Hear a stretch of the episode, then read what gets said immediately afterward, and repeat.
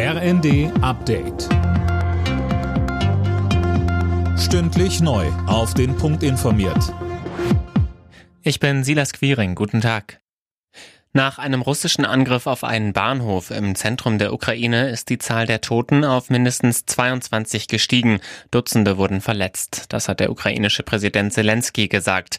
Unterdessen hat Außenministerin Baerbock im ZDF klargestellt, dass man nicht wisse, ob die Ukraine den Krieg gewinnen kann. So brutal ist die Realität, aber wir werden alles dafür tun, dass es diese Möglichkeit gibt und daher weiter solidarisch die Ukraine unterstützen. Die Kommunen sehen die vom Bund geplanten Energiesparvorschriften kritisch. Man werde nicht kontrollieren können, ob die Türen von Geschäften rund um die Uhr geschlossen sind, sagte Gerd Landsberg vom Städte- und Gemeindebund in der Bild. Bei der Beleuchtung der Läden sei das einfacher, man wolle aber keine völlig dunklen Städte. Das wollen die Bürger auch nicht, weil sie dann Angst hätten. Nach seinen Worten kommt es am Ende auf die Vernunft der Menschen an.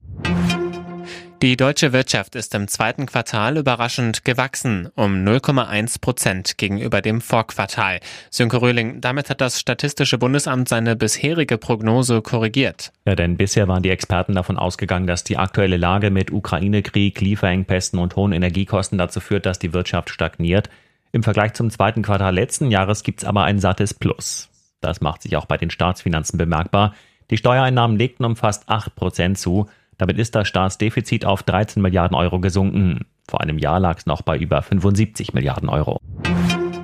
Nach rund fünfmonatiger Reise hat ein 17-Jähriger seinen Soloflug um die Welt beendet und dadurch den Weltrekord als jüngster Pilot aufgestellt, dem das jemals gelungen ist. Das Ultraleichtflugzeug landete auf dem Flughafen Radomir nahe der bulgarischen Hauptstadt Sofia. Alle Nachrichten auf rnd.de